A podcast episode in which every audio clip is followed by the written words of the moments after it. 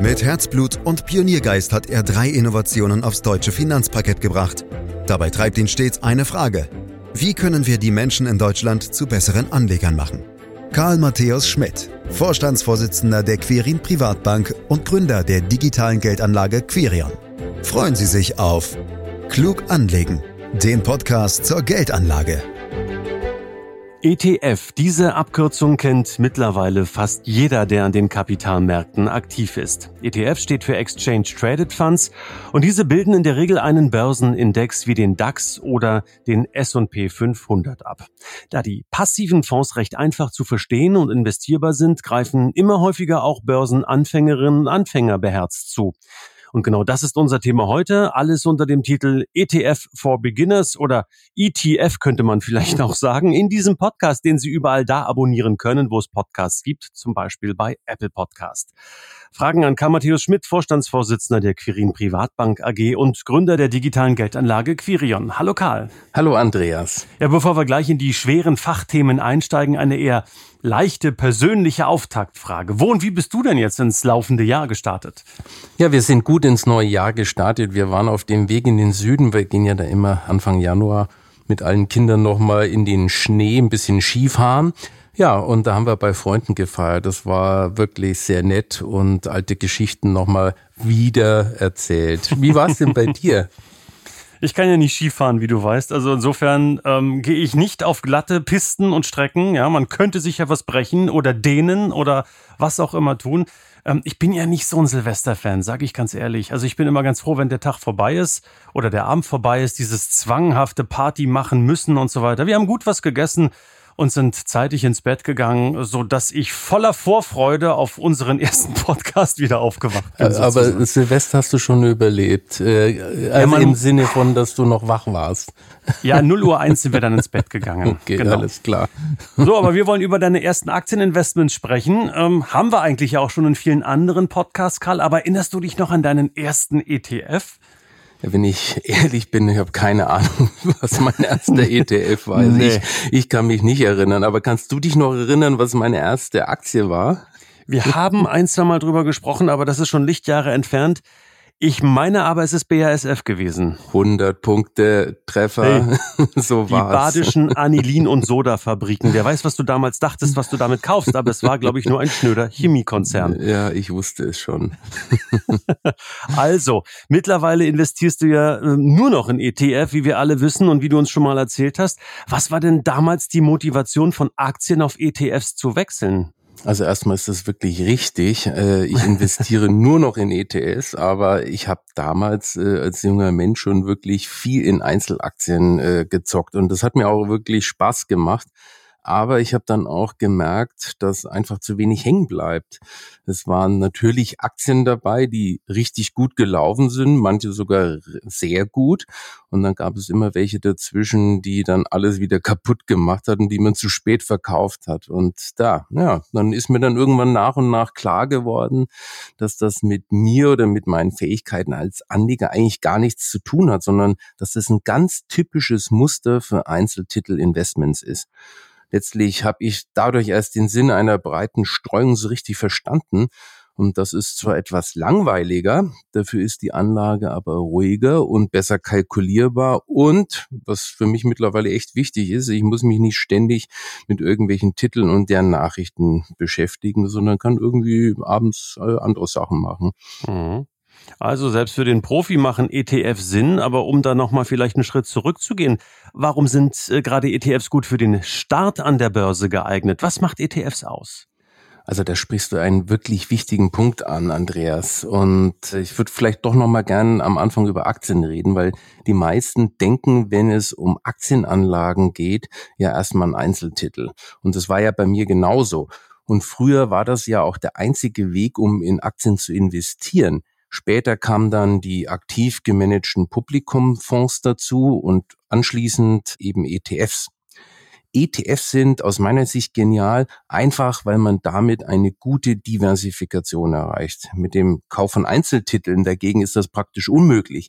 Selbst wenn du viel Geld hast und dir nicht nur wenige, sondern wirklich eine ordentliche Anzahl kaufen kannst, sagen wir mal 20 oder 30 Stück, bist du von einer guten Risikostreuung immer noch weit entfernt. Wenn dann nur ein paar von den ausgesuchten Aktien Querschläger sind, kann dir das die Depotrendite über Jahre verhageln. Das ist ja genau das, was auch mir passiert ist. Mit ETS vermeidest du diesen typischen Anfängerfehler, sich an zu wenige Aktien zu hängen, von Anfang an automatisch. Ja, nun glaubt man ja und denkt ja vielleicht auch, du hast jetzt ja gerade über Aktien gesprochen, dass ETFs eben Aktienindizes ähm, abbilden. Ich habe auch eingangs vom DAX oder von dem S&P 500 gesprochen. Ist es eigentlich immer so? Also bildet ein ETF immer einen Index ab? Ja, ein ETF bildet immer einen Finanzindex ab und damit einen ganzen Anlagebereich, der dann zum Beispiel eine Vielzahl von Aktien beinhaltet. Das kann dann ein Land sein wie die USA. Da gibt es zum Beispiel den S&P 500 Index mit immerhin 500 Werten. Es kann aber auch eine spezielle Branche sein, die so ein Index abdeckt. Wenn wir in den USA bleiben, gibt es da zum Beispiel den Nasdaq-Index, der sich auf Technologieaktien konzentriert. Dazu kommt, dass ETFs auch die kostengünstigste Anlagemethode sind. Und den Kostenfaktor sollte man als Anfänger nicht unterschätzen.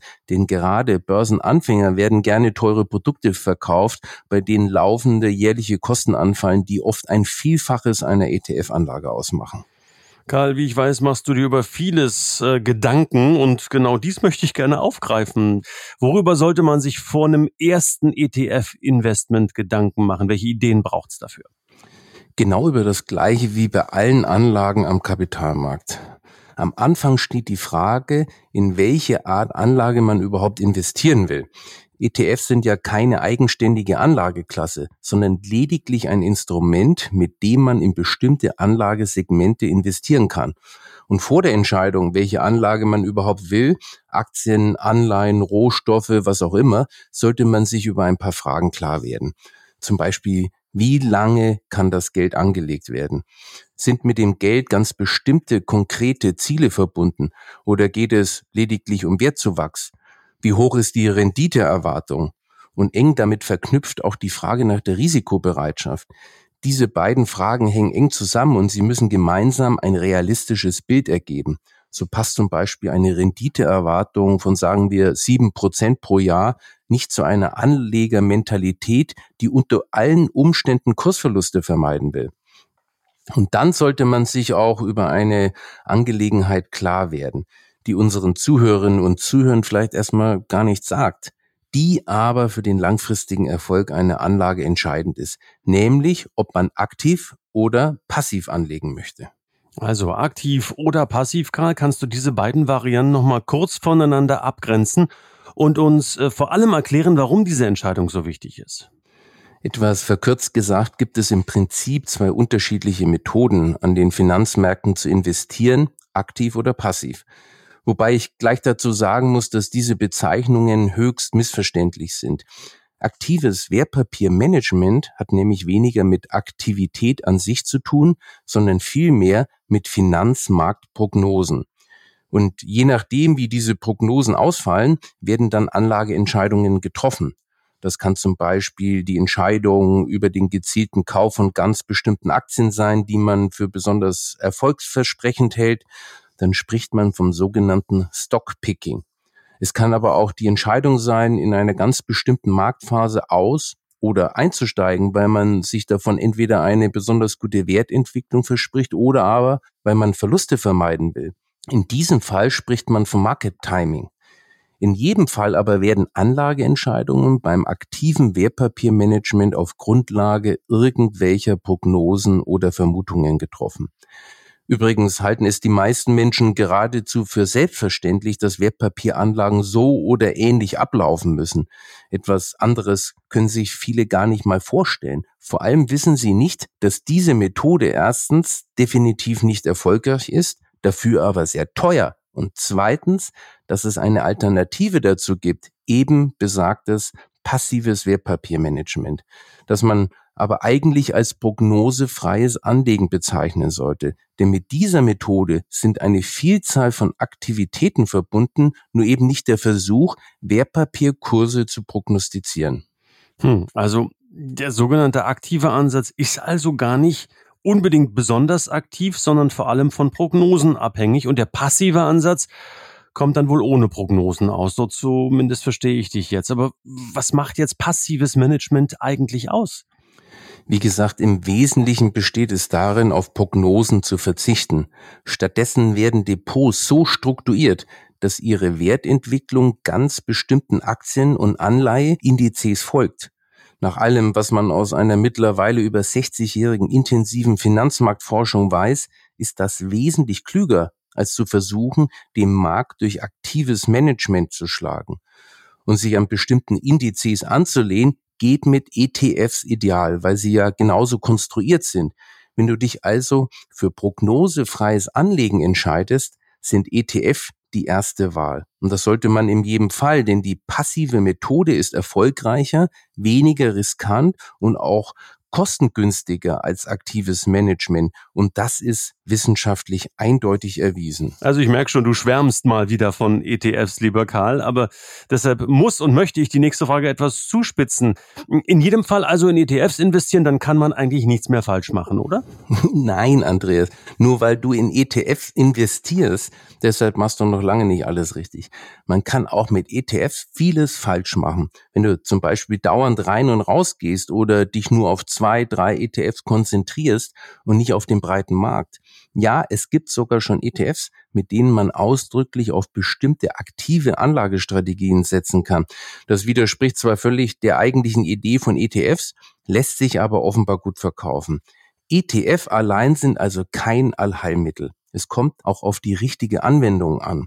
Und die ist nun mal, dass du sie dir so zusammenstellst, dass die internationalen Märkte so gut wie möglich abgedeckt sind. Nur so vermeidest du im Depot unproduktive Risiken. Also wir haben ja heute das Thema skizziert ETF für Beginner, Karl, und deshalb ähm, müssen wir natürlich auch die technischen Aspekte eines ETF-Investments beleuchten. Man braucht ein Depot, das zunächst eröffnet werden muss. Das ist, denke ich, soweit klar. Aber wo macht man das am besten auf und welche Kriterien sollte man dabei beachten? Mittlerweile gibt es dafür auch mehrere Möglichkeiten, aber mehr Wahlmöglichkeiten bedeuten halt auch, dass mehr Entscheidungen getroffen werden müssen. Vor allem sollte man sich über zwei Dinge klar werden. Erstens möchtest du ETFs online oder über den analogen Weg kaufen, also bei einer klassischen Bank.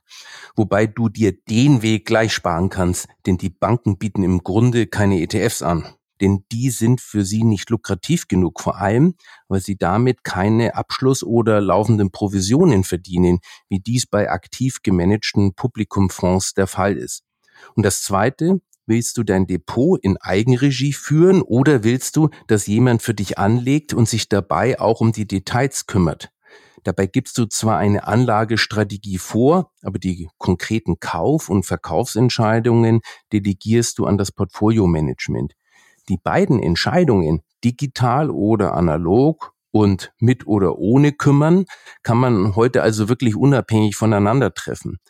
Wenn man jemanden beauftragt, sich selbstständig um seine Anlagen und das Ganze drumherum zu kümmern, dann ist das übrigens rein rechtlich gesehen eine sogenannte Vermögensverwaltung. Und das ist die bequemste und effizienteste Art, Geld anzulegen. Und das geht heute auch online und schon mit kleinen Beträgen und zu günstigen Konditionen. Quirion, unsere digitale Tochter zum Beispiel, verlangt dafür im günstigsten Preismodell lediglich 0,48 Prozent des angelegten Vermögens pro Jahr. Das ist weniger als die Hälfte dessen, was die meisten Fonds an laufenden Kosten in Rechnung stellen. Leider wissen das immer noch viel zu wenige. Die meisten denken nach wie vor, dass Vermögensverwaltung nur etwas für besonders Wohlhabende ist. Ja, aber so oder so brauche ich doch immer ein Wertpapierdepot, oder? Ja, Andreas, das auf jeden Fall. Und dazu kommt dann noch ein sogenanntes Verrechnungskonto, weil du in einem Wertpapierdepot keine Geldreserven halten kannst. Wie der Name schon sagt, ist es ja nur für Wertpapiere bestimmt.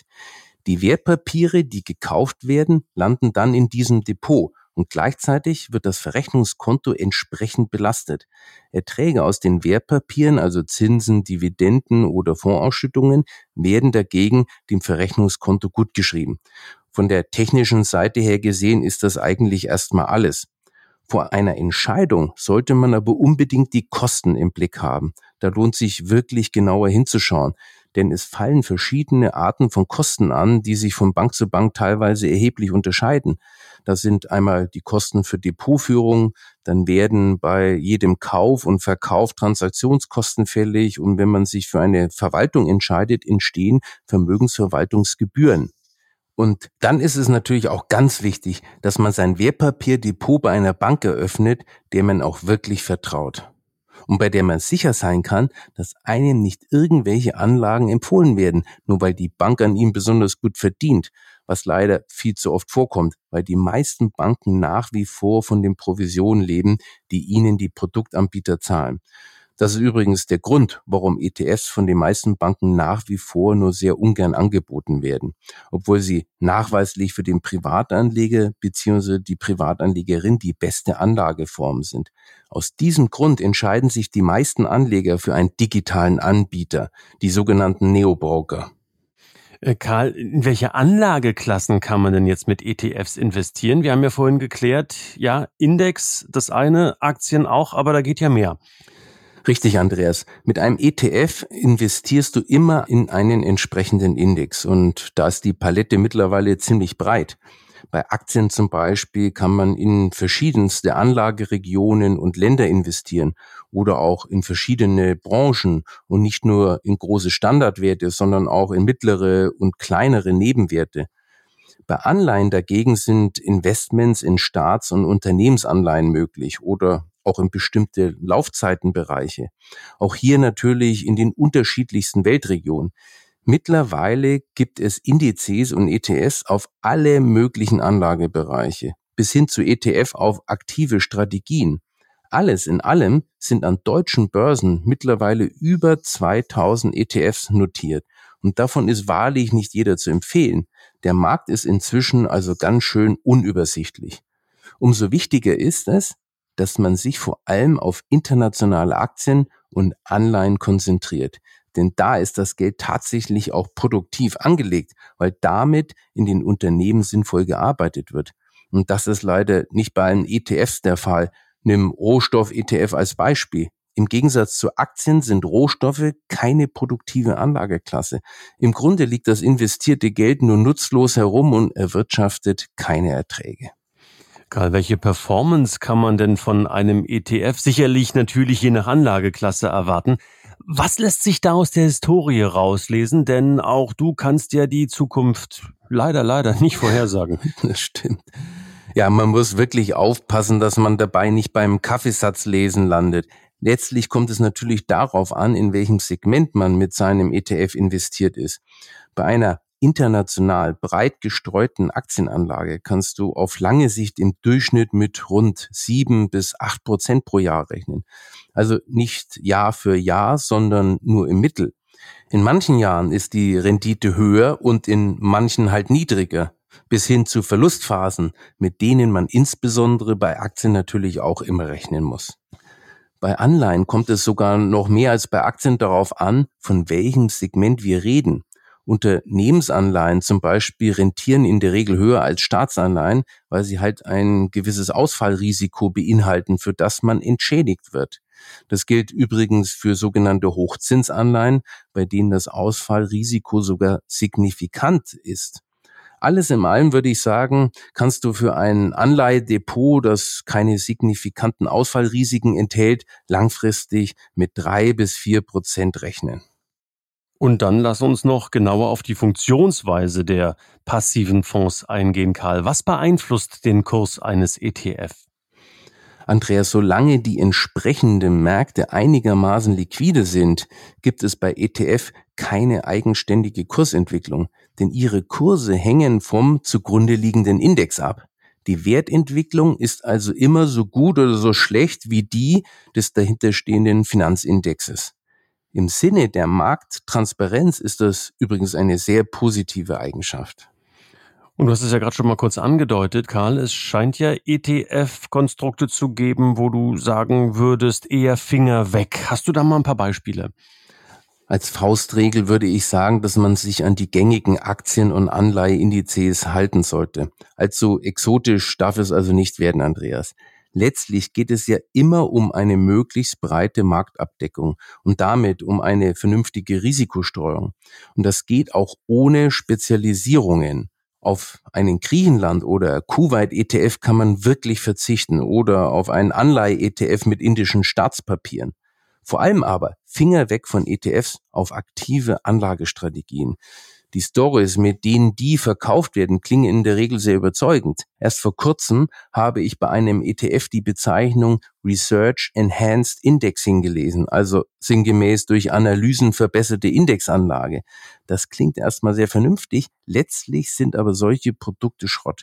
Wenn man in sowas investiert und das womöglich auch noch übergewichtet, dann geht man viel zu hohe Risiken ein, vor allem Risiken, die letztlich vom Markt nicht entlohnt werden. Äh, apropos Risiken, die gibt es naturgemäß auch bei ETF-Investments an der Börse. Wo liegen denn die Risiken bei ETFs in erster Linie?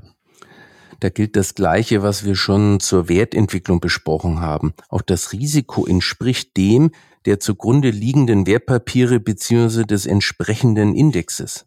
Das heißt, wir haben es mit den üblichen Kursrisiken zu tun. Unter Umständen kommen noch Währungsrisiken dazu, wenn in Fremdwährungsanlagen investiert wird. Aber dann gibt es noch Risiken, die tatsächlich ETF-spezifisch sind. Diese speziellen Risiken sind nicht sehr groß, aber verschweigen möchte ich sie auch nicht. Sie hängen mit der Methode zusammen, die das ETF-Management anwendet, um die Index-Performance im ETF nachzubilden. Und da gibt's, ähm, hast du uns mal erklärt, zwei Methoden, ähm, ich weiß nicht mehr, welche es waren. Hilf mir, hilf uns. Ich, ich helfe dir. Es gibt einmal die sogenannte physische Replikation, bei der Wertpapiere erworben werden, die tatsächlich auch im Index enthalten sind. Aus Gründen der Praktikabilität, aber auch wegen der Kosten werden dabei aber nicht wirklich alle Wertpapiere erworben, die im Index sind, sondern man versucht eine möglichst repräsentative Auswahl daraus zusammenzustellen, also eine Art statistische Stichprobe.